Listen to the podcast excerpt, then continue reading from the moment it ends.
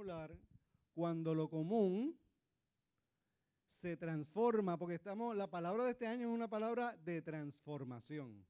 Entonces, pues, cuando lo común se transforma extraordinario.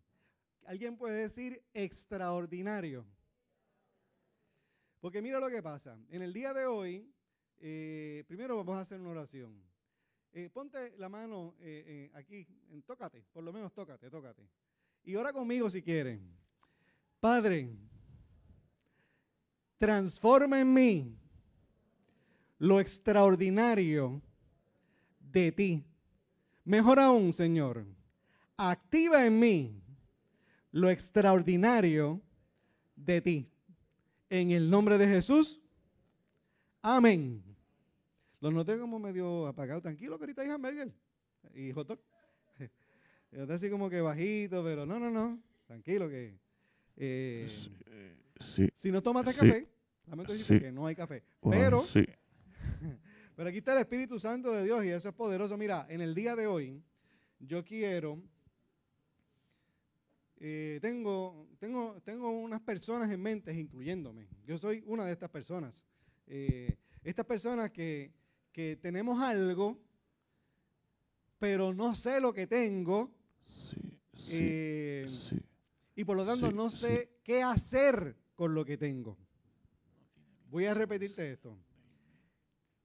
Somos esas personas que tenemos algo, pero no, no lo podemos identificar y por lo tanto no podemos hacer algo con eso que tenemos. ¿Me expliqué bien? Isla me entendió, Isla es chévere. Gracias, Isla.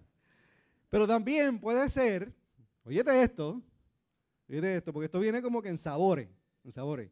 Cuando tengo algo, yo sé para qué es, pero no sé usarlo. Repito, cuando tengo algo, sé para lo que es y no sé usarlo. Me gustaría pedirle una pequeña colaboración, porque ¿sabes qué es lo que pasa? Que hay veces que como tenemos eso y no nos sabemos usar, nos ponemos una etiqueta. ¿Cómo es eso? Pues es una, una etiqueta que puede ser como que no soy capaz, no puedo eh, manifestar, expresar, eh, funcionar correcta y adecuadamente. Eso es lo común. Pero lo extraordinario es cuando a pesar de todo eso, no solamente lo hacemos, sino lo que lo hacemos de una manera excepcional. Y me encanta que la Biblia tiene demasiado de muchos ejemplos. Yo voy a coger uno y vamos a hablar por encimita, porque es que tiene tanto, no porque voy a ser superficial, sino porque tiene tanto que decirnos, que con eso tenemos, pero a montón. Eh, ahora, a mí me gustaría pedir una colaboración. Quiero decirle que esto no es decoración. Esto es, digo lo es, pero no para aquí. Esto está aquí porque tiene un, tiene un propósito. Está aquí con propósito. No es que cambiamos la decoración de la iglesia. Eh, y con el respeto a Rebeca, que es la que dirige esas cosas, y aquí no se hace nada si ella, ¿verdad? No, más o menos. Pero esto tiene un propósito en el mundo del teatro, que tampoco estamos haciendo ni un show ni una hora, pero en el mundo del teatro y eso, y en las producciones, creo que se llama, en inglés se llama un prompt. ¿Así como se dice? Un prop, un prop. Thank you. Eh, entonces, a mí me gustaría pedirle, si es posible, y perdóname, eh, Elier, ¿tú me podrás, por favor, acercar a aquel equipo que está ahí al lado de Larisa, por favor? Y perdóname que te, que te mande, porque te debo servir más que mandarte. Eh, muy bien. Trata de traerlo completo. Eso es. Gracias. Hermano, le presento a Elier. Este es el hermano Elier Cardona. Gracias. Un aplauso porque está, está siendo muy bendecido aquí en esta casa. Entonces, eh, necesito ayuda de alguien más. Eh, José, tú podrás ayudarme con algo rapidito, es lo que, bien fácil.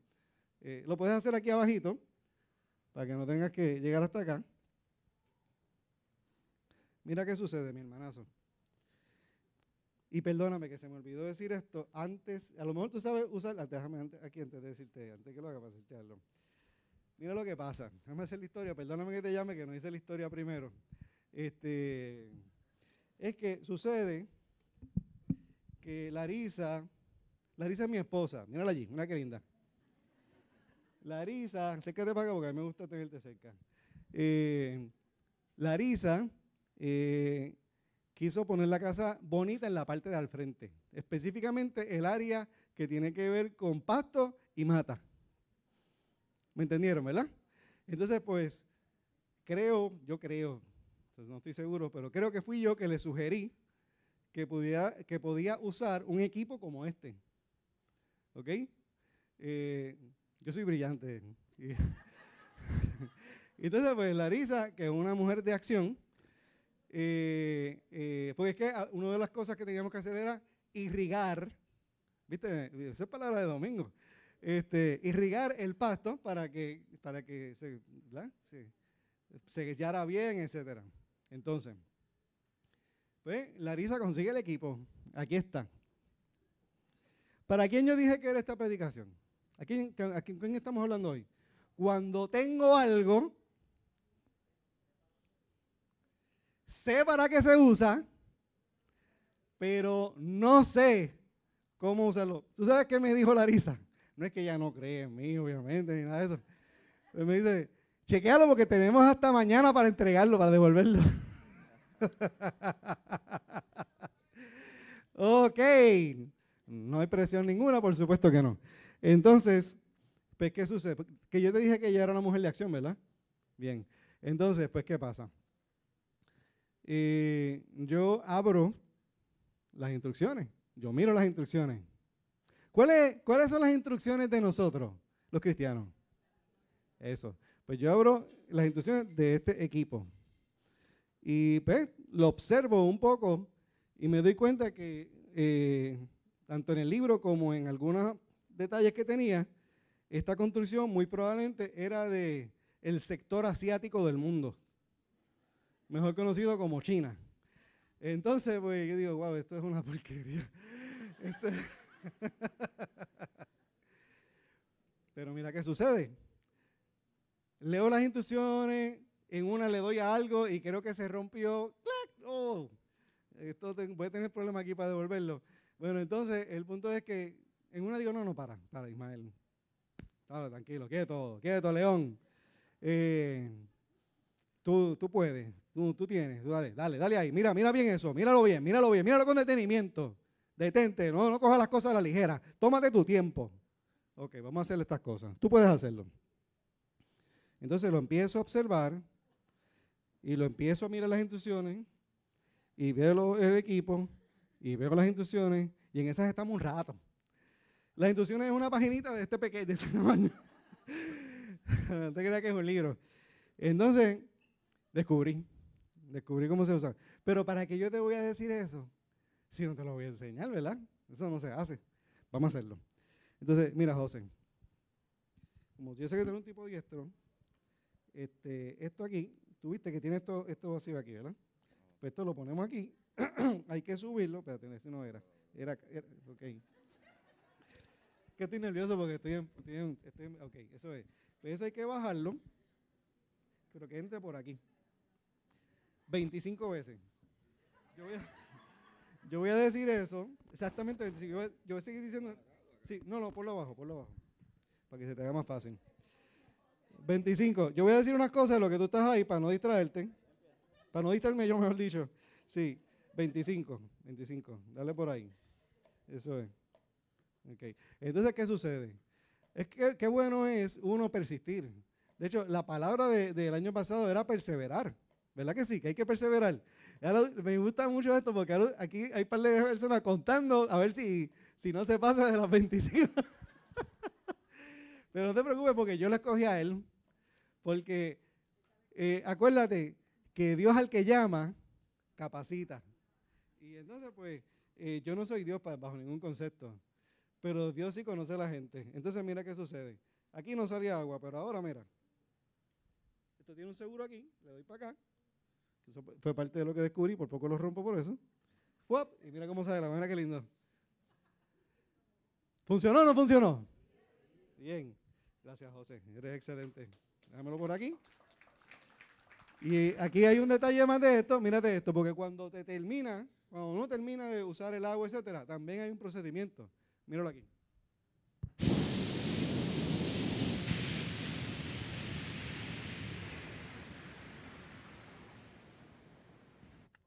Sabes que eso es bien importante? Porque cuando los procesos y los pasos no se dan completos, las cosas se dañan. Y cuando Dios empieza algo, lo termina.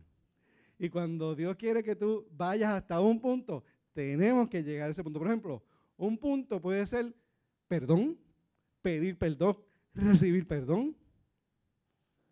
A veces es personalmente, a veces es a la distancia y de diferentes maneras. Porque tú sabes qué es lo que pasa.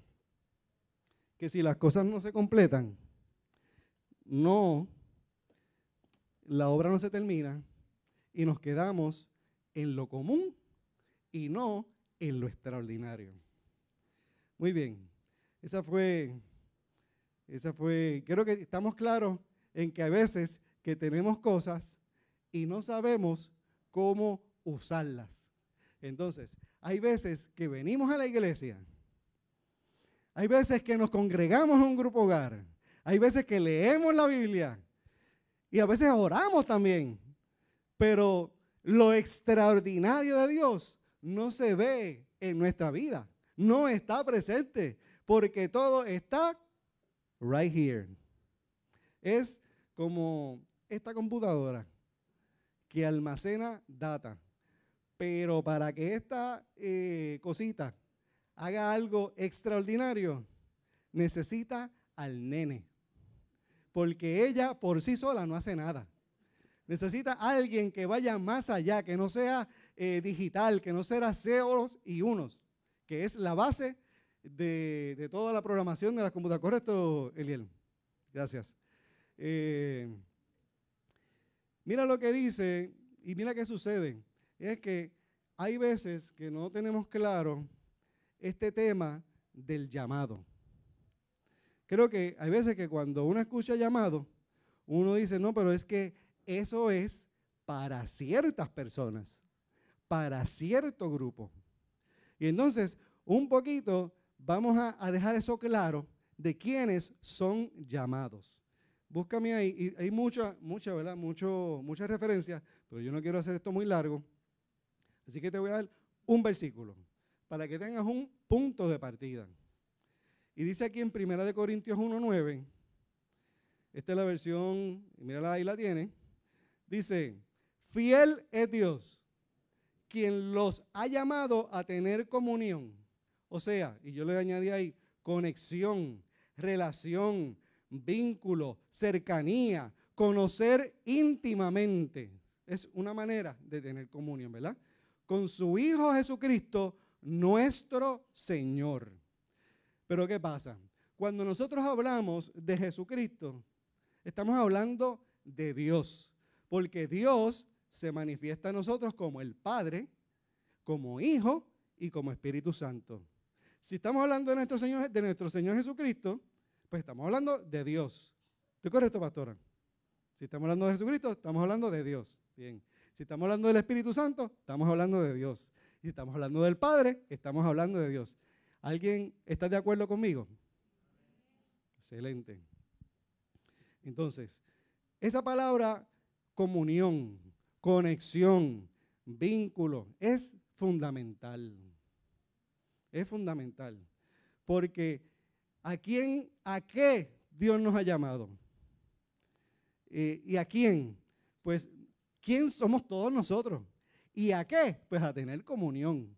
So, ¿quién es llamado aquí hoy? ¿Quién? Alguien que haya sido llamado puede decir, para identificarlo, para identificar a las personas, puede levantar su mano y decir, ¿a mí? ¿A mí? ¿Me he llamado? ¿Ok? Hay algunos que Dios no los ha llamado, pero está bien, para los que Dios los llamó, seguimos hablando. Eh, excelente. Entonces, mira qué sucede. Hay muchas maneras de uno expresar esto. eh, de la comunión, etc. Pero cuando yo estoy mirando esto, me pareció, me pareció real identificar esa comunión como la relación de un hijo y de un papá. Cuando digo hijo, también digo hija. ¿Ok? Como de una hija y de su padre. Como un hijo y su padre. Entonces, haciendo así una búsqueda por encimita, nada profundo, eh, pero me parece que era relevante y, se puede entender de esta manera, encontré cinco beneficios de esa comunión, específicamente de los hijos con los padres. De los hijos con los padres. De, mí, de los llamados con el Señor, que es el Padre, que es Dios. Pues mira, el primer beneficio, el primer beneficio es que se desarrolla un vínculo de seguridad. Hay veces que cuando nosotros nos sentimos inseguros, se nos hace muy difícil ser resilientes. ¿Y qué es eso de ser resiliente? Es que, es que cuando uno es resiliente, uno puede enfrentar los desafíos que trae la vida mejor. Porque la vida siempre trae desafíos. O sea, la vida no está ausente. Estar vivo es enfrentar desafíos. Amén. Pero ¿qué pasa? Cuando hay una conexión de el hijo con el padre, del llamado, del que ha sido llamado con su Señor, pues entonces puede ser más resiliente. Puede decir, tiene la mayor resiliencia que alguien pueda tener. Porque sí, qué bueno que si tenemos un buen vínculo con nuestro Padre terrenal, pues eso se desarrolla con nosotros. Pero cuando tú lo llevas al nivel Dios, pues entonces el nivel y el alcance de esa resiliencia básicamente no tiene límite. ¿Por qué qué? Porque Dios no tiene límites. Entonces, segundo, bienestar mental. De todos los beneficios eh, de la salud emocional, mental que uno pueda tener, es interesante destacar que el, el riesgo de uno caer en depresión por tener un buen vínculo con el Padre terrenal se reduce significativamente. Pero cuando lo tenemos eh, con Dios, cuando tenemos ese vínculo, esa comunión, esa conexión, esa relación, la posibilidad de que entremos en recesión es casi cero. Oye, hubo hombres de Dios que, que tuvieron momentos de depresión, pero ahí estaba Dios para sacarlo. Porque enfrentaron grandes desafíos y era normal que como seres humanos pudieran enfrentar eso. Pero los recursos y la provisión para salir de ahí eran ilimitados. Tercero, motivación. Qué mucho desánimo a veces experimentamos. Nos falta ánimo para completar cosas.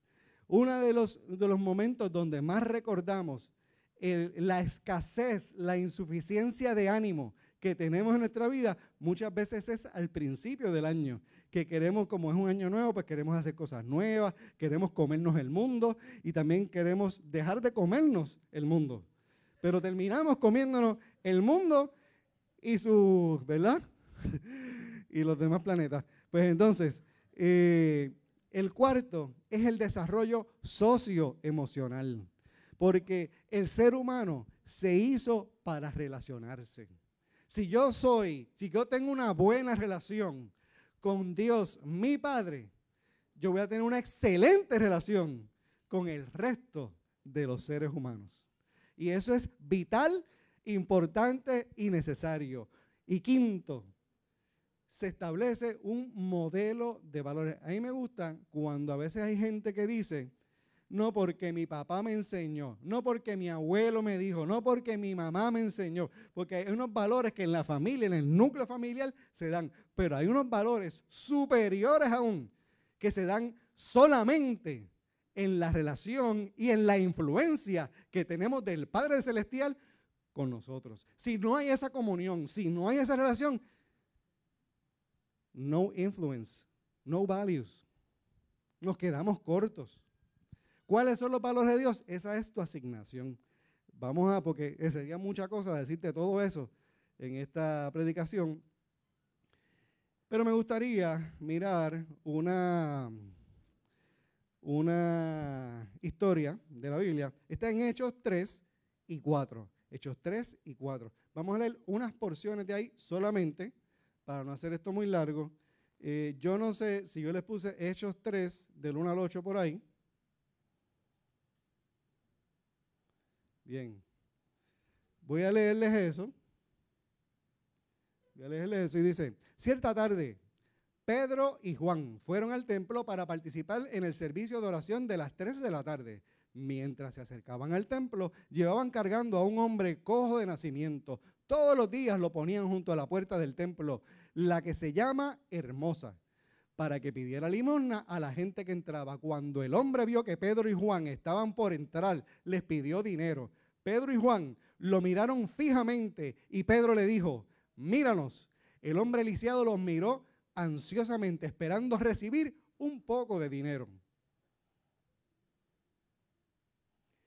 Pero Pedro le dijo, yo no tengo plata ni oro para ti, pero te daré lo que tengo. En el nombre de Jesucristo de Nazaret, levántate y camina. Entonces Pedro tomó el nombre lisiado de la mano derecha y lo ayudó a levantarse. Y mientras lo hacía al instante, los pies y los tobillos del hombre fueron sanados y fortalecidos. Se levantó de un salto, se puso de pie y comenzó a caminar. Luego entró en el templo con ellos, caminando, saltando y alabando a Dios. Ok, eso fue lo que pasó ahí. Un hombre, oye, eso está tremendo. Una persona que nunca había caminado en su vida, nunca había podido sostener en sus pies, que la única opción que tenía su estilo de vida era que quizás sus familiares, vecinos, amigos lo llevaran a ese lugar y allí pida dinero para que te sostengas, para que puedas comer, para que puedas tener, para que puedas cubrir posiblemente tus necesidades. Y probablemente lo ponían estratégicamente en la puerta de la hermosa, porque dice, bueno, si la gente viene aquí a orar, pues quizás viene con un poquito de compasión en el corazón. Quizás vienen con algo de Dios en el corazón y, ¡pap! y le sueltan algo. Eh, pero ¿qué sucede? Esa fue, eso fue lo que pasó ahí. Y luego de que sucede eso, pues mira lo que dice aquí, que este hombre estaba brincando y saltando de alegría, de júbilo. Lo normal. Tú estás toda tu vida, ¿verdad? En esa limitación y, ahora tú, tú sabes, es como que, es como si volvieran a nacer, es como empezar una nueva vida. Y entonces este hombre estaba alegre, estaba gozoso, pero ¿qué pasa? Si vamos a usar los términos del mundo actual, del mundo actual, pues esa experiencia ese momento se convirtió en viral. Lo, dije bien, ¿verdad? ¿Alguien entiende ese concepto? Viral.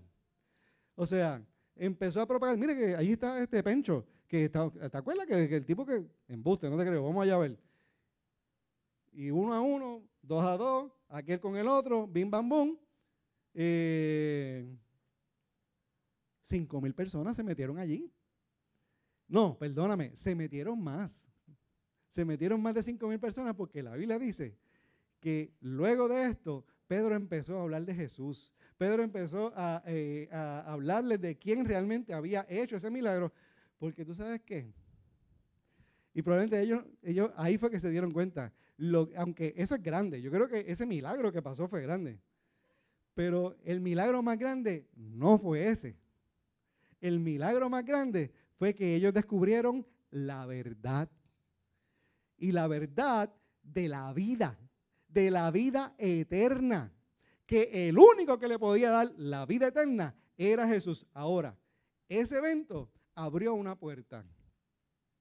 Y el problema que tuvo eh, Pedro y Juan después, porque esa temática que yo, porque entonces eh, Pedro y Juan se fueron un poquito más allá y empezaron a decir la verdad de que Jesucristo había muerto, pero también había resucitado. Entonces, había un grupito, había un corillo que se llamaban los saduceos y esos individuos no les gustaba ni creían en ese tipo de cosas sobrenaturales. Déjame ponerlo con otro término. No le gustaban ese tipo de términos o ese tipo de experiencias extraordinarias, porque ellos no funcionaban con eso. Ellos funcionaban con lo que podían entender, con lo que podían explicar y con lo que les hacía sentido. Eso no hace sentido. Nadie puede resucitar según los saduceos. Y entonces, ¿sabes qué? Vamos a coger los presos. Los cogieron presos y como ya era tardecito, porque esa gente estuvieron ahí predicando y gozándose, y eso empezó a las 3 de la tarde, pero les cogió la noche. Y dijeron, pues vamos a meterlos presos y mañana, y era también como un tipo de castiguito, como que vamos a dejarlos ahí presos para que, para que le bajen, para que bajen las revoluciones. Y entonces vamos a meterlos presos, guárdamelos ahí, y entonces mañana hablamos con ellos con calma. O sea, es una manera también de imponer autoridad. Como vamos a apagarlo. Usted sabe que esa es muchas veces el plan del enemigo con nosotros. Eh, una cosa que el enemigo de las almas quiere hacer es apagar. Vamos a apagar la fe de los cristianos. Vamos a apagar la, eh, la perseverancia. Vamos a apagar lo extraordinario que Dios ha depositado en nosotros a través del Espíritu Santo. Vamos a apagarlo, porque si no lo apagamos, entonces van a alabar a Dios. Entonces van a cantar unas canciones como las que cantamos hoy. Porque si, lo ten, si te tengo a ti, porque si te tengo a ti, los últimos días estuve buscando, hice una investigación exhaustiva eh, en el griego, en el arameo. Eh, también eh, busqué diferentes idiomas como alemán, ruso, japonés, español en las diferentes modalidades según las épocas. Y descubrí algo. Todo es todo. Eso es importante, ¿sabes? Eh, pero ¿qué sucede? Pasó eso. Y estos hombres estaban presos. Y pues cuando se reúne el concilio, los jefes, los macaracachimbas, eh, en el Sanedrín, ahí los, los jeques, que si lo vamos a decir, lo vamos, si lo vamos a decir en los términos de los tiempos de hoy, pudiéramos decir, bueno, en lo que se reunía los líderes del cartel. sí. Eh, porque esa gente estaban persiguiendo cristianos, etc. Bueno, los reúnen y le dicen, eh, van a confrontar a Pedro y a Juan específicamente por lo que ellos estaban enseñando y estaban diciendo. A confrontarlos, ustedes están mal, este, pero no.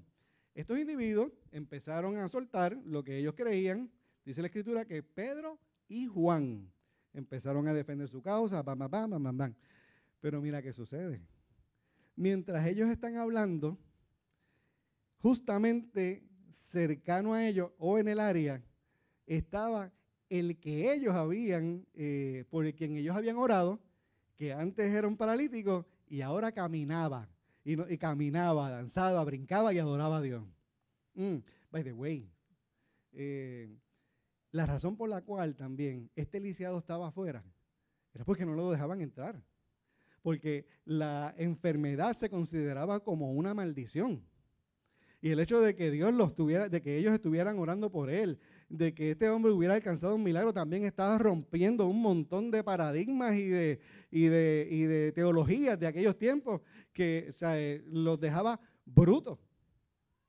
Pero bueno, él está ahí y entonces pues ellos van a dan toda esta disertación y el hombre está ahí. Y entonces, de la manera que yo interpreto lo que está diciendo la historia, es que estos hombres del Sanedrín, del concilio, del cartel, entraron como que en una batalla.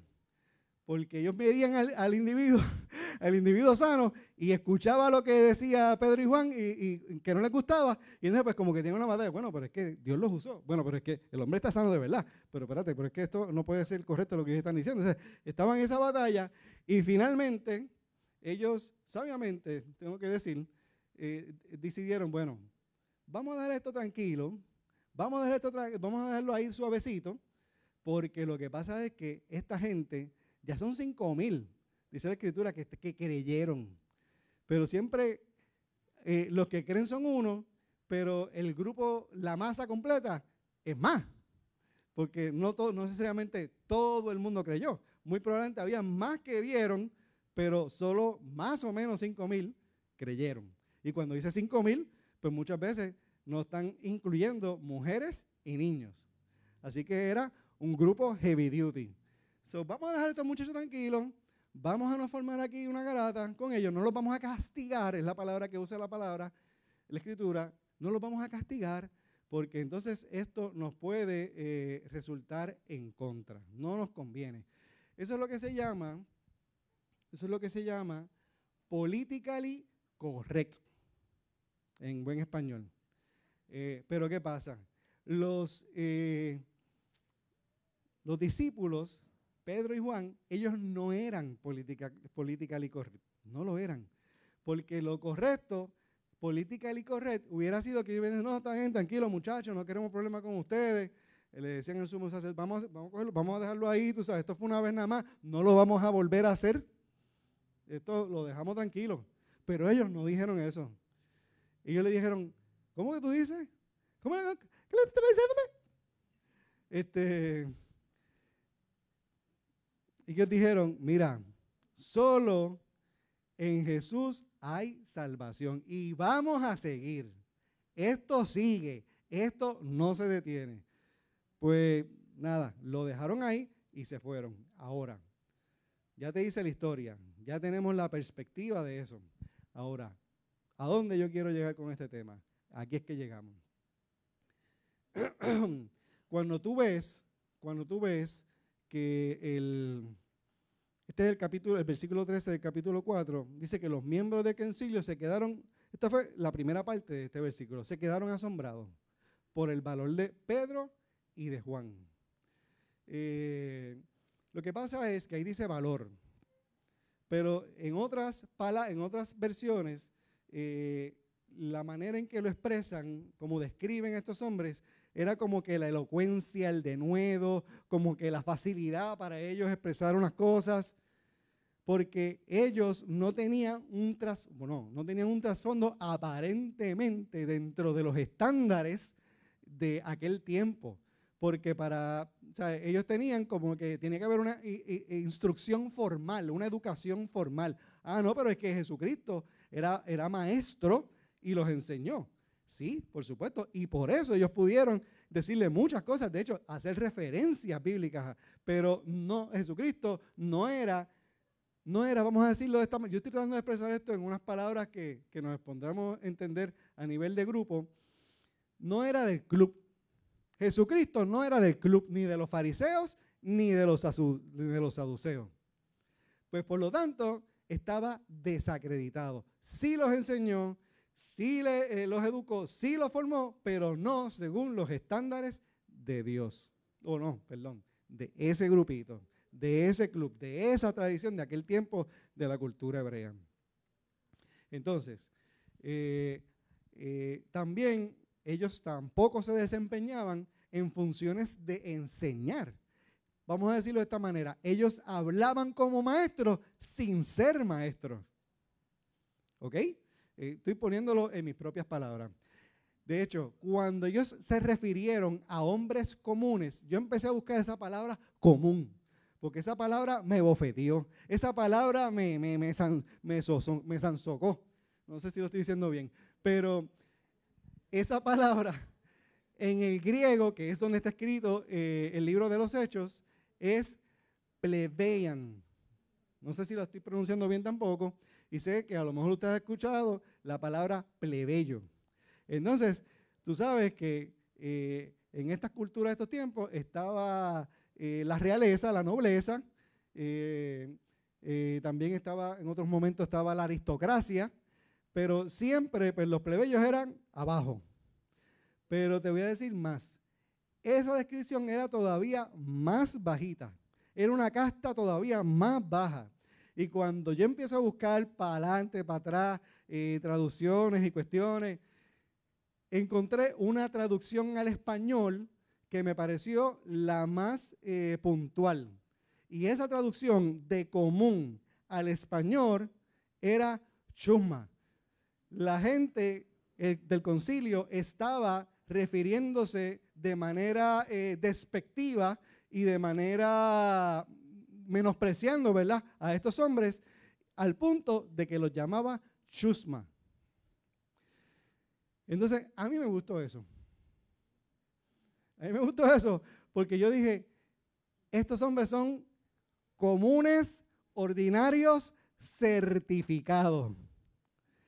Esta gente son del montón. ¿Y por qué a mí me gustó eso? Porque yo soy de ese grupo. Yo soy del montón. Con la buena noticia de que yo me puedo mover en lo extraordinario. Puedo salir, no por mí, por el Espíritu Santo. Bueno, ven acá, ¿cuántos aquí son del montón? Que te quede claro, ninguno de los que estamos aquí somos chusmas. No, para nada, para nada. Pero sí somos ordinarios, sí somos comunes. Este, qué bueno, porque los hombres de Dios que realmente profundizaron en la relación con Dios, así mismo era que se describían. Eh, tú tienes un Pablo, eh, y el Pablo empezó, mira, Pablo empezó de la siguiente manera. Yo soy, empezó al principio, decía, no, yo soy el, más pequeño de los apóstoles. No, no. Después dijo, no, no, no, no. Yo soy eh, el más pequeño de las tribus de Israel. Ya empezó a, bajar. Y después a lo último empezó a decir, no, yo soy el más miserable de los pecadores. Cada vez él se bajaba, ¿por qué? para, como decía eh, Juan, para que yo mengüe y él crezca. Ok. Entonces, es importante eh, que, nosotros tengamos eh, cuenta de que hay algo extraordinario en nosotros depositado por Dios. lo que pasa es que a veces uno tiene que hacerse preguntas así como esta, como que yo estoy consciente, yo estoy consciente de la presencia de Dios en mi vida eh, yo sé lo que Dios hace en mi vida. Yo sé lo que Dios me da. Yo cuido de la presencia de Dios. Yo tengo un vínculo, una relación, una conexión realmente con Él. ¿Cómo yo puedo saber que la tengo? Te voy a decir ya mismito dos o tres cosas. Ahora, pero sí lo que me gustaría decirte ahora, en este momento, es cómo una persona eh, que no tiene conciencia del Espíritu Santo de Dios en su vida, que no vive con ese, ese entendimiento, esa comprensión, esa revelación de que yo le pertenezco a Dios y de que yo camino con Dios. Mira cómo vive esta persona. Esa persona ama el pecado. Esa persona conoce y cree la mentira porque desprecia la verdad. No discierne los tiempos y las temporadas. Es dominado, controlado y gobernado por el temor y la ansiedad. Es orgulloso, no es generoso, no conoce la palabra, no es iglesia. La iglesia no es este lugar, la iglesia somos nosotros y todo lo que se implica, no lo voy a enseñar hoy, pero eh, apúntalo para que lo chequeen. Eh, es necio y no tiene sabiduría ni prudencia, no cree en milagros, no tiene amor, es cobarde, puede tener cosas buenas como prioridad, pero Dios no es su prioridad. Puede tener habilidades y recursos extraordinarios, pero su vida es ordinaria.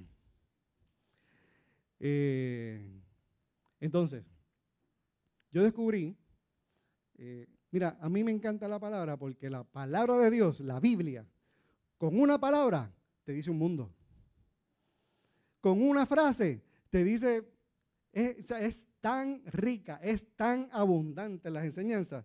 Y yo veo aquí que hay dos enseñanzas extraordinarias, dos principios, dos claves, dos fundamentos que pueden desatar eh, lo extraordinario de Dios en nosotros. Lo que pasa es que yo no sé si yo debo de compartir eso con ustedes hoy porque yo no sé si eso es algo que, quisiéramos recibir hoy. Yo no sé si es algo que, yo, que ustedes quisieran. Wow, yo quisiera vivir esa vida extraordinaria. Ya era hora. Yo como que sentía que, quería, que quería activar algo en mí porque yo me veo muy ordinario. Yo me veo orando de manera ordinaria. Yo quiero romper límites. Yo quiero eh, extender mis estacas. Algo quiero que pase conmigo, que Dios lo haga. Pero yo no sé si aquí hay alguien que lo quiera. ¿Verdad? Mira, yo creo que Zulma quiere. Eso es, ahí está, ya está, no digamos más nada. Este, mira lo que dice. Es sencillo, es sencillo, pero demasiado poderoso. En Hechos 4:20, mira lo que dijeron estos hombres. Nosotros no podemos dejar de hablar acerca de todo. Me gustaría que dijeras esto conmigo, de todo lo que hemos visto y oído. Vamos a decirlo otra vez. Hemos visto. Eso es. Mira lo que pasa. Eso es todo. Esas dos cositas. Lo que vieron y lo que oyeron. Óyeme, estos hombres caminaron con Jesús. Estos hombres estaban conectados con Dios. Estos hombres tenían un vínculo cercano. Lo que, o te dije ahorita, esta gente que dice, no, porque eh, mi abuela me enseñó, mi abuelo me dijo, mi papá me enseñó. Pues a esta gente le pasa eso mismo, pero con Jesús. No, porque es que eso, eso que tú me estás diciendo ahí, eso no es la verdad. Eso que tú me quieres enseñar o que lo que tú quieres que yo haga, eso no es como funcionan las cosas. Ya yo aprendí. Ya yo aprendí con el buen maestro, no con el maestro, con el buen maestro.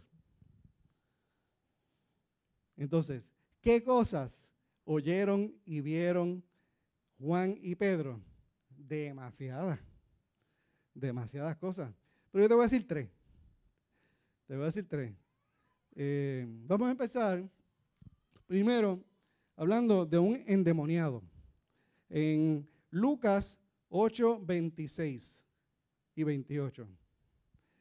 Dice, luego llegaron. Esto no es todo lo que pasó. Te voy a traer este extracto. Luego llegaron a la región de los Gerasenos. Otras versiones que dice los nazarenos, eso tiene gadarenos, y eso es una dinámica ahí, pero no vamos a entrar en eso. Cógelo así. Geraseno, al otro lado del lago de Galilea. En cuanto, y ahora pasamos al 28, que dice, en cuanto vio Jesús, en cuanto vio a Jesús, ¿y de quién está hablando ahí? Está hablando del endemoniado, del endemoniado, perdón. Eh, soltó un alarido y cayó al suelo frente a él y gritó, ¿por qué te entrometes conmigo, Jesús? Hijo del Dios altísimo por favor, te suplico que no me tortures. Pues Jesús ya le había ordenado al espíritu maligno que saliera del hombre. Ese espíritu a menudo tomaba control de él. Aun cuando el hombre estaba bajo su custodia, con cadenas y grilletes, simplemente los rompía y escapaba al desierto, totalmente controlado por el demonio. Me resulta interesante cómo la palabra control está ahí tantas veces, por lo menos dos, pude contar. Mira, estoy diciendo la palabra endemoniado con toda la intención y alegosía, porque lo que pasa es que hay que establecer bien claro, por lo menos así es como lo creemos en esta casa, de que hay dos reinos. Y está el reino de las tinieblas y está el reino de la luz. El reino de las tinieblas es el reino de la oscuridad, el reino de la maldad. Ese reino es real, existe, pero no es superior al reino de la luz, al reino de Dios, al reino que tiene gobierno y poder y potestad sobre todo. ¿Ok? Eh, decía el apóstol que nuestra lucha, porque mientras estamos vivos, estamos en lucha. No es contra carne ni sangre, o sea que no es con las cosas de este mundo. Es una guerra espiritual. Porque el mundo espiritual es más real que el mundo terrenal. Yo te lo estoy diciendo. Pero te voy a adelantar algo. Esto es algo que tú tienes que recibir esa revelación de una manera personal. Dios te lo tiene que revelar. Llega un momento en el caminar con Dios que uno lo entiende. Uno dice, no, no, no, no, no. Es que hay algo más que esto que yo veo con mis ojos hay algo que está gobernado por el Espíritu.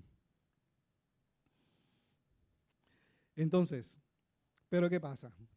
En ese mundo espiritual, uno puede funcionar de dos maneras, bajo control o bajo autoridad. Voy a repetirte. En el mundo espiritual uno funciona bajo control o bajo autoridad. Por supuesto, Jesucristo se movía en autoridad. Mira que cuando Jesucristo desembarca, lo primero que hace este endemoniado, que no era otra cosa que una persona que era controlado por la oscuridad, que era controlado por la maldad. Dice que le ponían cadenas para amarrarlo. ¿Tú sabes qué es lo que pasa? Es que a veces hacemos cosas en nuestro esfuerzo natural para tratar de minimizar el poder de lo espiritual, pero eso es una trampa. Tenemos que caminar en la autoridad espiritual. Jesucristo tenía autoridad espiritual y el reino de las tinieblas lo tuvo que reconocer. Y por eso se tiró al piso y reconoció quién era Dios. Y, y reconoció su autoridad. Solamente tú me puedes soltar.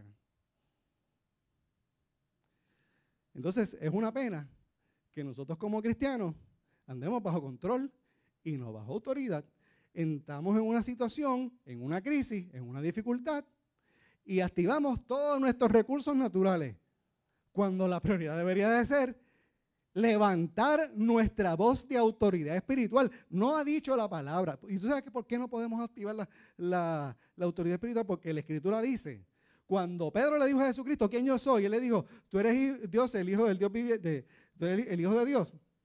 Y le dijo, te voy a dar la llave. Pues ¿Qué pasa? Pedro entendió quién era Dios, quién era Jesús.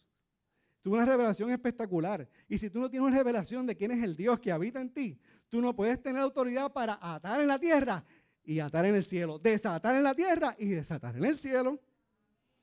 No puede pasar. Eso es un principio básico. Entonces, ¿qué pasa? La gente empieza a ver cómo eh, la maldad avanza. Ah, esto está malo. Gobierno, somos iglesia. Tenemos que activar la autoridad. No podemos estar apagados esperando a ver qué pasa. No, el reino de Dios avanza. No reacciona. El reino de Dios va hacia el frente. Y por eso es que no podemos mover lo extraordinario. Vuelvo y te repito. Es que el lisiado se levantara, era algo grande. Ese milagro estuvo chévere, pero el milagro más grande no fue ese. El milagro más grande fue que la gente conociera quién era el Dios que le daba la vida eterna. El Dios que lo gobierna todo. Bueno. Eh, en el Sanedrín, o sea, en el concilio, estaban los saduceos. Y los saduceos era un corillo de gente que no creían en lo sobrenatural. Esto de, esto de liberar a los demonios, esto de hacer, de sanar enfermos. Ellos, esa, esa gente no le pide que oren por ti para eso, porque no lo van a hacer porque no creen en eso.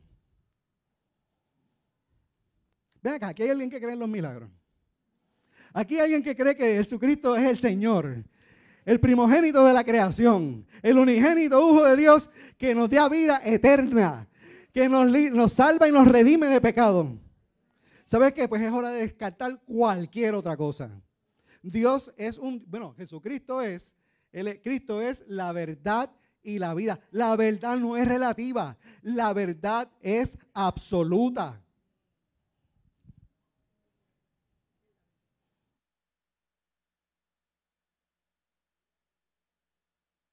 Aquí se me. Ok. Y hasta que no entendamos esto, estoy hablando duro, perdonen, me bajaron el volumen. Ese es el aviso. Aviso, gracias y perdónenme particularmente los del frente, que a lo mejor lo estoy castigando con mi, con mi grito. Este, y hasta que no entendamos eso, no nos podemos mover en la autoridad espiritual.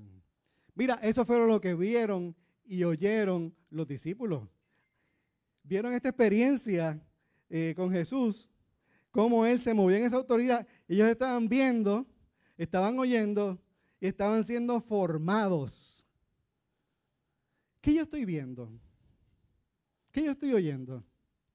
Me gustó que ayer en el grupo de, en el, grupo que estábamos allí con los muchachos, algunos dijeron el poder tan grande que tiene eh, eh, el teléfono, las redes sociales, eh, todas estas cosas. Eh, consume tanto tiempo.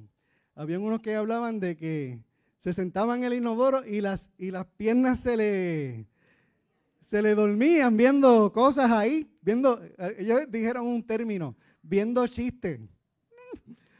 Este, viendo chistes ahí. Digo, probablemente eso es lo que estaban viendo, chistes y cosas, pero que no avanzan la causa. Puede ser entretenido, puede ser divertido, porque lo es. Es. A mí me gusta entretenerme, que te puedo hablar de algunos videos que yo he visto. Pero también nos roba. Nos roba sutilmente. Y nos quita la autoridad. Ok. Esto fue lo que vieron y oyeron estos discípulos y se pudieron mover en esa autoridad. Estoy terminando ya casi. Solamente me quedan dos. Y este es el segundo. Y este es probablemente el que más, de los que más me gusta, eh, porque esta es una verdad bien poderosa. Eh, esto fueron, vuelvo y te repito, esto fue lo que vieron y oyeron los discípulos. Eh, en Lucas, en Lucas, eh, no es el 18, Lucas 18. Ese, exacto, ese, gracias. cierto día, algunos padres, ¿cuántos padres hay aquí? ¿Y cuántos abuelos hay aquí? Yo soy papá también, no soy abuelo todavía, pero eh, Dios bendiga, Dios los bendiga padres, Dios los bendiga madres, Dios bendiga abuelos, abuelas. Eh, ustedes son una bendición para esta iglesia, ustedes son una bendición para su familia, ustedes son una bendición para su comunidad, ustedes son una bendición para Puerto Rico. Necesitamos padres, abuelos que se muevan en autoridad, que tengan claro que, sepan enseñarles a sus hijos y a sus nietos lo extraordinario que hay en ellos de parte de Dios. Y aquí están estos padres, dice en Lucas 18, 15, cierto día algunos padres llevaron a sus hijos a Jesús. ¿A dónde los llevaron? Para que Él los tocara y los bendijera. Pero cuando los discípulos vieron esto, ¿De, qué estamos hablando? De lo, que los, de lo que Pedro y Juan oyeron y vieron. Aquí están viendo. Los discípulos vieron esto. Regañaron a los padres por molestarlo. Si yo hubiera estado ahí, quizás lo hubiera dicho a lo que no voy a decir, pero se lo hubiera dicho a los discípulos. Tiene que ver con Bruto. Pero entonces, dice aquí el 16. Entonces Jesús, déjame decirte algo antes de seguir los discípulos de Jesús son un símbolo y una representación, más bien una representación de mí y de ti. Voy a decirlo otra vez. Los discípulos de Jesús, los 12, los 70, todos los discípulos de Jesús son una representación de mí y de ti. ¿Alguien está de acuerdo conmigo en eso? Bien. Entonces, ¿qué pasa? Ellos están ahí para eh, que nosotros podemos ver cómo a veces nosotros no entendemos lo de Dios, pero para que lo podamos entender. Y ellos son, como quien dice, eh, los conejillos de India, o sea, lo que Dios usa para mostrarnos eso. Eh, entonces Jesús llamó a los niños, pero Dios amaba a sus discípulos. Y tenía unas oraciones poderosas. Y todas las oraciones que Jesús hizo por sus discípulos siempre era que se amen, que los amo, que se amen, que los amo, que se amen, que los amo, que se amen. ¿Alguien ama a sus hermanos? Pues sigue así que va bien. Entonces dice aquí el 16. Entonces Jesús llamó a los niños. Ahora llamó a los niños. Y les dijo. Entonces, ¿quién están escuchando ahí? Los niños. Eh, no, perdóname. Eh, perdón, perdón, perdón, perdón. Entonces llamó a los niños y dijo a sus discípulos. Ok, me confundí aquí. Y dijo a sus discípulos, aquí volvemos a los discípulos, le está diciendo a los discípulos, ahora más directamente, el primero vieron y ahora oyeron. Eh, dejen que los niños vengan a mí, no los detengan, pues el reino de Dios pertenece a los que son como estos niños. Les digo la verdad, el que no reciba el reino de Dios como un niño, nunca entrará en, él. Hay una cosa con los niños. Los niños son muy importantes. Porque si tú miras la Biblia y si tú miras la historia de la humanidad, el reino de las tinieblas ha tenido una agenda en contra de los niños. Eso no empezó eh, ahora con eh, la ideología de género. Y no, no, no, gobierno. Eso es viejo, demasiado de viejo. Eh, porque los niños son de Dios. Y el enemigo se llama enemigo porque más que enemigo de nosotros es enemigo de Dios. Y si Dios ama a los niños, el enemigo va a atacar lo que Dios ama. ¿Ok? Pero aquí Dios le está hablando a los discípulos. Estaban los padres ahí también, pero Dios le habló a los discípulos. Y son ustedes los que le tienen que facilitar a los niños que vengan a Él. ¿Cuántos aquí son discípulos? Bien. Pues entonces, algo me dice que Dios nos está hablando. Yo soy papá. Ya mis hijas están grandecitas, pero no son niñas. Déjame explicarte algo de los niños.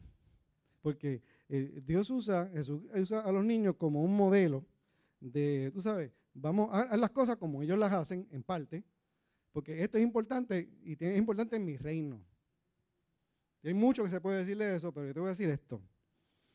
Cuando mis, mis hijas estaban pequeñas, Andrea y Sofía, Andrea Isabel y Sofía Cristina, una, particularmente Andrea, hacía esto. Era temprano en la mañana, quizás las seis de la mañana o algo así, y Andrea entraba al cuarto. Yo la oía, porque yo tengo un sueño bastante ligero. Pero yo no tenía deseos de despertarme. Pero ella entraba y me veía dormido. Y ella se acercaba y me tocaba así como que. Me tocaba suavecito así. A ver si reaccionaba. Y después me metía los dedos por aquí. Eso lo hacía un día. Y el otro también. Entonces, pues, ¿qué pasa? Esa era ella, se estaba acercando. Porque esa chica, lo primero que hacía cuando se levantaba por la mañana era ir donde quién? Donde el Padre. Eso es lo primero que ella hacía. Era importante para ella. Y yo a veces me decía, pero ¿y por qué no va donde la señora que está al lado mío? Te quiero decir que hay muchas razones por, las que ella hacía eso y todas son buenas. No era que ella no amara a su mamá y no era que su mamá no la amara a ella. Había muchas razones. Pero te voy a decir algunas. Larisa es una excelente cocinera, pero no ama la cocina. No ama la cocina y no le gusta desayunar, hasta que yo vengo haciendo desayuno hace, ya tú sabes. Y entonces, pues, eh, ella sabía que el que le hacía desayuno, mis desayunos eran bastante elaborados. Casi siempre contenían conflé y leche. Eh, eh, y entonces, pues, ella venía y esa era parte de las cosas que ella sabía que eventualmente iban a desembocar en su boca. aparte de que otra cosa que a ella también le gustaba era que yo soy, como estamos hablando de transformación, yo también era transformer. Ya no, ya no soy. Porque antes yo era papá y a veces era caballo. Y entonces, pues de repente el caballo empezaba a caballar. Y entonces, pues ella se montaba en el caballo y era un jueguito. Y entonces, qué chévere. O sea, me gusta estar con papá, me divierto con papá. Eh, mi papá me provee las provisiones. Uno de los problemas que tenemos hoy en día es que los discípulos no sabemos nuestras prioridades. Es importante saber cuál es nuestra prioridad, porque tú sabes una cosa, no solamente cuando, eh, cuando yo, cuando ella se levantaba por la mañana me buscaba, sino que ella también esperaba que cuando se fuera a acabar la noche, papá estuviera por ahí para que les leyera un librito, que ella le gustaba que yo leyera unos libritos, para que tuvieran compartir con ella antes de acabar, pero muchas veces yo no estaba. Una vez, Willy Oyola me dijo, mira, que tu hija me dijo porque le tocó creo que dar una clase o algo así. Mira que tu hija me dijo que ella que no se siente bien cuando tú tardas en llegar por la noche a la casa. Y yo, wow, qué clase de palo. Y entonces pues, que, o sea, como Willy te lo dice así suavecito, pero que se siente duro. Este, y gracias Willy por decírmelo. Porque eso a mí me gusta que me digan las cosas. Y te voy a decir la verdad, a mí me gusta que me digan las cosas, como sea. Es importante el cómo. El bueno sería, el cómo sería bueno que sea con amor, pero si, pero si me lo tienes, pero si me lo, prefiero que me lo diga. Punto. Después bregaremos con el cómo, pero que me lo diga. Eh, porque eso abre la puerta a la comunicación. ¿Entiendes? si no hay, si hay cero comunicación, pues no hay comunicación. Y si hay comunicación, aunque sea mala, pues hay comunicación. ¿Ok? Pero ese soy yo. Eh, entonces, ¿qué sucede? Los niños. Ella tenía claro cuáles eran las prioridades. Las prioridades de un niño cuando empieza el día y de un niño cuando empieza la tarde. Porque así es como conquistamos el reino. Cuando el reino de nosotros comienza con el papá celestial, ¿cómo puede ser ese día? ¿Cómo puede, ¿Qué recursos podemos eh, tener para ese día? ¿Cuánta gente no me ha dicho que cuando se levantaron por la mañana y tuvieron y se conectaron con Dios, eh, vieron que Dios le dio una palabra y no entendían por qué, pero después durante el día algo se les desveló, algo se reveló. Ah, ahora entiendo por qué el Señor me habló esto esta mañana. Hubo uno que dijo ayer, ah, no, porque yo tengo un problema con esto y es que yo en vez de empezar el día dándole gracias a Dios, lo primero que miro es el teléfono. A lo mejor veía cosas buenas. A lo mejor hasta veía cosas de Dios, pero no estaba conectando con el Padre. ¿Entiendes? Entonces, pues, ¿qué pasa? Oye, no es fácil. A mí también me gustan todas esas cuestiones. Y entretenimiento. Y yo, o sea, Larisa me regaña porque me pongo los audífonos eh, y no la escucho a ella. no hagan eso. Este, pero eh, es bien interesante porque los niños también escuchan cuando tú piensas que no están escuchando. Porque ellos todo el tiempo están siendo receptivos. Eh, yo he escuchado a algunos padres decirle a eh, los hijos, no muchachos, estas son, eh, estos niños son dos, son una, ¿cómo se llama? Una antena, un radar. Lo detectan todo, lo capturan todo. de hecho, los niños tienen una percepción tan y tan grande que la tienen desde que están en el vientre de la madre.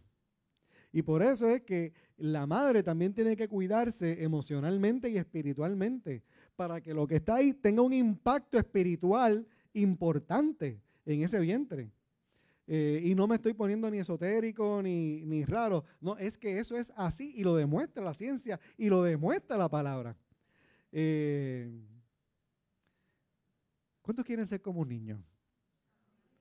Oye, porque si él como un niño, pues empecemos a mirar eso, empecemos a, meditar en esa palabra de Dios, en, ese, en esa instrucción de Dios a nosotros los discípulos, para que podamos ganar el reino de los cielos. Tú sabes, a lo mejor nosotros escuchamos, eh, eh ese es un problema, que a veces podemos escuchar la palabra reino de los cielos, pero realmente, ¿qué es eso?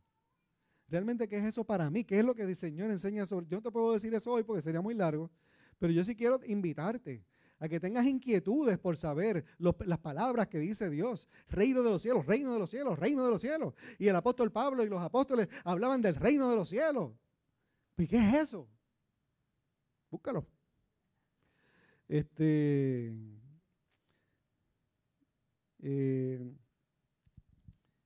hay una cosa que el Señor les enseñó. Este, este, yo lo hablo mucho porque me da mucho trabajo. Está en Mateo 11, 28, 30. Dice aquí, luego dijo Jesús, vengan a mí todos los que están cansados y lleven cargas pesadas, y yo les daré descanso. Ok, la enseñanza clave está aquí. Pónganse mi yugo. Déjenme enseñarles, porque yo soy humilde y tierno de corazón, y encontrarán descanso para el alma. Pues mi yugo es fácil de llevar y la carga que les doy es liviana. Mira qué sucede. Cuando en el tiempo de Jesús, Jesús le llamaban maestro, inclusive otros maestros y fariseos reconocían a Jesús como maestro. Él era el maestro de sus discípulos eh, que él eh, escogió. Eh, y para uno ser un maestro en el tiempo de Jesús, pues uno tenía eh, cada maestro tenía como que unas enseñanzas, tenía unos principios, eh, muchos eran similares, pero habían cosas particulares de cada maestro. Y esa forma de ellos funcionar, de ellos ser, de ellos creer, a eso se le llamaba yugo. Ese era el yugo. Sí, hay un yugo que es el que usan eh, los, los bueyes y los toros y ese tipo de cosas para hacer trabajo de agricultura, pero también a eso que eh, enseñaban y las prácticas que ellos tenían se le llamaba yugo. Y entonces, pues cuando, por eso es que tú vas a ver que en versiones, en otras versiones, te van a decir, no, porque en las enseñanzas que yo doy, en vez de decir el yugo, las enseñanzas que yo doy son fáciles de cumplir. Eh, entonces, pues un poquito, él estaba distanciándose de las prácticas de otros maestros, de otras enseñanzas que no eran las correctas, que habían sido desviadas de lo correcto. Y él está dando la instrucción correcta. Eh, eh, porque él estaba diciendo, mira, lo que yo enseño, lo que yo, lo que yo hago, es fácil de hacer. Era como que invitándolos, crean, porque muchas veces eh, caminamos con una carga sobre y una culpa y una condenación sobre lo que dice la Escritura. Pero ese no fue el plan de Dios. Eh, lo que pasa es que lo que es difícil no es la Escritura. Lo que es difícil es dejar de amar lo que se desvía de la Escritura. Ese es el problema, porque creamos un vínculo con las cosas de este mundo y con el pecado. Y eso se nos hace difícil romper ese, esa conexión que tenemos. Porque ¿sabes qué? Está tan y tan fuerte que ni la vemos. Ahí es que está el detalle. Y por último, quiero compartirte la enseñanza mayor de todas las enseñanzas. Si hay algo que no captaste de todo lo que hablé, puedes, llevarte esta y te voy a dar un testimonio. Yo creo ya podemos estar de pie, podemos eh, eh, pedirle al grupo de adoración que se acerque por aquí. Y es la enseñanza del amor. ¿Alguien puede decir amor? Mira, Dios es amor. ¿Alguien puede decir eso? Dios es amor. Dice aquí en Mateo 22, 37, 39, Jesús les dijo, ama al Señor tu Dios con todo tu corazón, con toda tu alma y con toda tu mente. Este es el primero y el más importante de los mandamientos. El segundo se parece a este, ama a tu prójimo como a ti mismo. Esto lo hemos escuchado. Hay una película en Netflix, se llama, eh, ha tenido como que un poquito de controversia, se llama Leave the World Behind. ¿Quién la vio? No es que estoy promoviendo que la vean, pero yo la vi. Y hay una escena que me impactó desde el principio de la película. Y es que está este matrimonio, están en su habitación y parece que ellos viven en un condominio y está viendo así el, mundo de, de la ventana de su cuarto y está describiendo unas cosas bonitas y de la gente y de aquello y de lo otro. Y el esposo como que se sonríe, cuenta qué bonito mi esposa Ali y eso. Y de repente ella dice, yo odio al mundo. Tú lo viste, ¿verdad? Bien, yo odio al mundo. Y yo dije, wow. O sea, como que, ¿what? Eh, lo que pasa es que cuando esa película está hecha como una crítica social, ¿verdad? Y lo que pasa es que eso que ella dijo es lo que se está dando en el tiempo presente. Hay un odio, hay un desprecio hacia aquel le pasó algo, allá que siga. Sí, hablamos a veces de Puerto Rico, que la gente somos generosos, el boricua, para que tú lo sepas, aquello. sí, seguro que sí. Y son hay gente buena en Puerto Rico, hay gente que hace bien, hay gente que es desprendida, lo hay, lo es. El punto que hay es que más que despreciar al mundo, despreciamos a Dios. Despreciamos lo que Él dice, lo que Él es. Y entonces, yo no sé cómo es que es tan fácil acomodar otras creencias, otras ideas, otros conceptos bastante elaborados, bastante sofisticados, eh, que cuando uno los mira a profundidad, mira, no tienen fundamento. Eh, eh, muchas veces a los cristianos nos llaman fundamentalistas, pues sí, porque tenemos fundamentos. Claro, eso es como una forma peyorativa de identificarnos o etiquetarnos como extremistas o fanáticos o cosas de esas. Eh, pero casi siempre es como una repetición de que alguien dijo, hizo una propaganda, papi, se repitió por ir para abajo. Eh, nada que ver. ¿Tú sabes por qué eh, los cristianos tenemos, tenemos una base amplia y no es por despreciar a nadie, porque Dios ama al mundo, Él no, no excluyó a nadie, ni por su ni por sus creencias distintas, ni por gente que ni siquiera creyera en Dios, o fueran ateos, o despreciaran, o lo que sea. No, Dios no excluye a nadie. El amor de Dios es para todo el mundo. Lo que pasa es que para estar cerca de Él, tenemos que tomar una decisión. Para caminar con Dios, eso no es algo automático. Eso es por decisión, voluntario, con compromiso, con perseverancia. Pero solamente si uno quiere funcionar en lo extraordinario.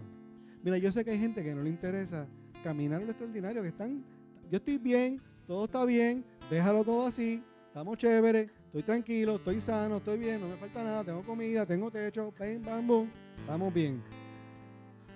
Pues, está bien, te lo respeto. La predicación hoy es para los que quieran salir del ordinario a lo extraordinario. Yo estoy en ese corillo. Yo estoy en ese corillo. Yo te voy a decir algo. Mi abuelo, mi abuelo era pastor. Mi abuelo para mí era un héroe. No porque era pastor, era porque era mi abuelo.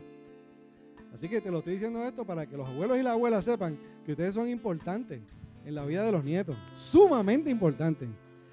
Mi mamá siempre me está haciendo historias de mi abuelo. Y de mí mismo y de otras cosas. Me hace muchas historias. Pero recientemente me hizo una historia de mi abuelo porque mi abuelo le dio cáncer. Mi abuelo era un señor bastante sencillo.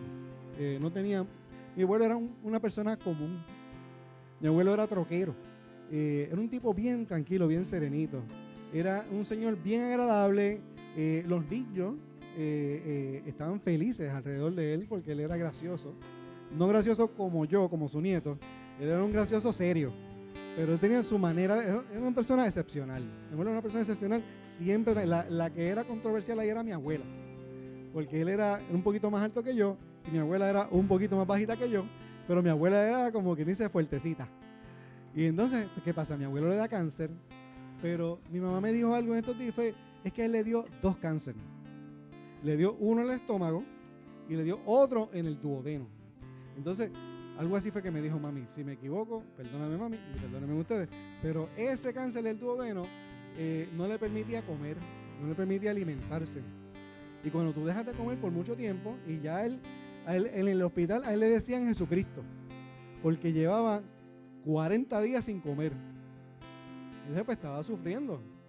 Y al parecer mi abuelo tuvo una conversación con el Señor y que no se sabe qué le dijo, totalmente, pero parece que él le dijo, Señor, tú no me amas. ¿O por qué tú no me amas? Entonces mi abuelo no era un tipo de que tuvo este sueño o esta visión, ese tipo de experiencias él no las tenía. Que yo recuerde, siempre era un hombre sencillo, de palabras sencillas, etc. Yo recuerdo a mi abuelo siempre orando. O sea, yo llegaba a la casa de mi abuelo y mi abuelo tenía un cuarto y él estaba ahí y yo lo veía sentado así. Y la palabra abierta ahí. Y si no estaba leyendo la Biblia, estaba orando. Ese era mi abuelo. Entonces, pues, eh, y yo, cuando mi abuelo decía voy a cogerme una, siesta, yo, Ismael, la, la, almohada mía era el pecho de mi abuelo. Estamos claros, ¿verdad? Mi abuelo era mi héroe. Entonces, eh, mi abuelo eh, le dijo a, mi, a mi tía y a mi mamá, tuve un sueño. Ese, esos días ya de los 39, los 40 días, tuve un sueño y este sueño vino Jesucristo aquí a esta habitación y me dijo, te voy a sacar, te voy a sacar ese cáncer que tienes ahí, te lo voy a sacar. Eso fue todo lo que le dijo. Pero le dijo, para que sepas que te amo, te lo voy a sacar. Y al otro día por la mañana, viene el cirujano y le dice, Nicolás, te voy a mira, mira lo que dice el cirujano, te voy a sacar eso que tú tienes ahí. A mi abuelo no le interesaba que le sacara ni que le sanara nada. A mi abuelo lo que le interesaba era saber si Dios lo amaba. Porque el amor es lo que sostiene nuestra vida. Si no conocemos el amor del Señor, no tenemos nada. Eso es lo que dice esa canción. si te tengo a ti, lo tengo todo. Oye, no comer. Es duro, es duro. Después de eso, mi abuelo vivió tres años. Predicó, enseñó, fue a Estados Unidos a predicar, regresó. Vuelvo te repito, era un hombre sencillo, tendría tercer grado. Y era, no era de muchas palabras tampoco. Pero cuando hablaba, te hablaba convencido y claro. Tú sabes que yo creo, yo creo, estoy seguro de que Dios me ama, pero también te ama a ti. Ahora, cuando hay amor, ¿qué es lo que uno hace? Piensa, piensa por un momentito, piensa, cuando hay amor, ¿qué es lo que uno hace? Pues mira, uno hace varias cosas. Yo te voy a decir dos pero hay más. Te voy a decir dos. Una. Uno, cuando uno ama, uno entrega. No, no. Ahora esto es tuyo y mío. O más bien tuyo. Porque yo me casé con Larisa. Y Larisa y yo tenemos cosas en común. O sea, tenemos cosas. Pero más bien son de Larisa. Larisa y yo compramos una casa. Pero ¿de quién es la casa? ¿De quién es la casa? Digo, sin miedo. Está bien, pues yo no tengo problema. Ya yo, ya yo acepté eso. Pero ¿y por qué, por qué, por qué te la risa? Esa eh, lo entendió, Willy lo entendió. ¿Qué le vamos a entregar al Señor? Bueno, vamos a entregarle si hay amor. Esa es una. Y dos, lo último. Cuando uno ama, uno se compromete. Y cuando hay compromiso, hay prioridad. Cuando hay compromiso, hay servicio. Porque hay amor. Eh, Willy eh, Negrón hizo una observación al final de la reunión ayer eh, de la relación entre el esposo y la esposa. Y eso se me quedó porque le dijo, mira, había varias veces, había, creo que fueron cinco veces que tú dijiste, cuatro veces, que le decía al esposo, ama la esposa, ama la esposa. Dos, tres, ama la esposa. Eh, cinco, cuatro, ama la esposa. Pero ¿sabes qué? La instrucción de Dios hoy es, ámame a mí. Amen, amemos a Dios. Amemos a Dios. ¿Qué te parece si hoy los que quieran hacer algún compromiso, los que quieran entregar algo, Sabes que siempre hay algo que entregar, porque siempre tenemos una lucha en quién es primero. A veces a Dios se le hace difícil ocupar el primer lugar en nuestro corazón. Si es que hay alguien que quisiera entregar algo, por favor, yo me encantaría que oráramos juntos, que se acerque acá. Vamos a acercarnos al frente, el que quiera entregar algo. Y de una vez decirle al Señor, ¿sabes qué? Me compromito a darte la prioridad para que por las mañanas te voy a molestar, Señor, pero no, me preocupo en molestarte porque a diferencia de Ismael, tú no duermes nunca. Tú siempre estás activo, tú siempre estás despierto, tú siempre estás disponible, tú siempre quieres. Y a ti que estás ahí en la línea, en las redes sociales, te bendigo, que el amor de Dios te acompañe, eh, se presente a tu vida, habla con el Señor, entrégale algo, eh, comprométete con Él. Eh, y va a haber paz en tu alma. Te bendigo en el nombre de Jesús.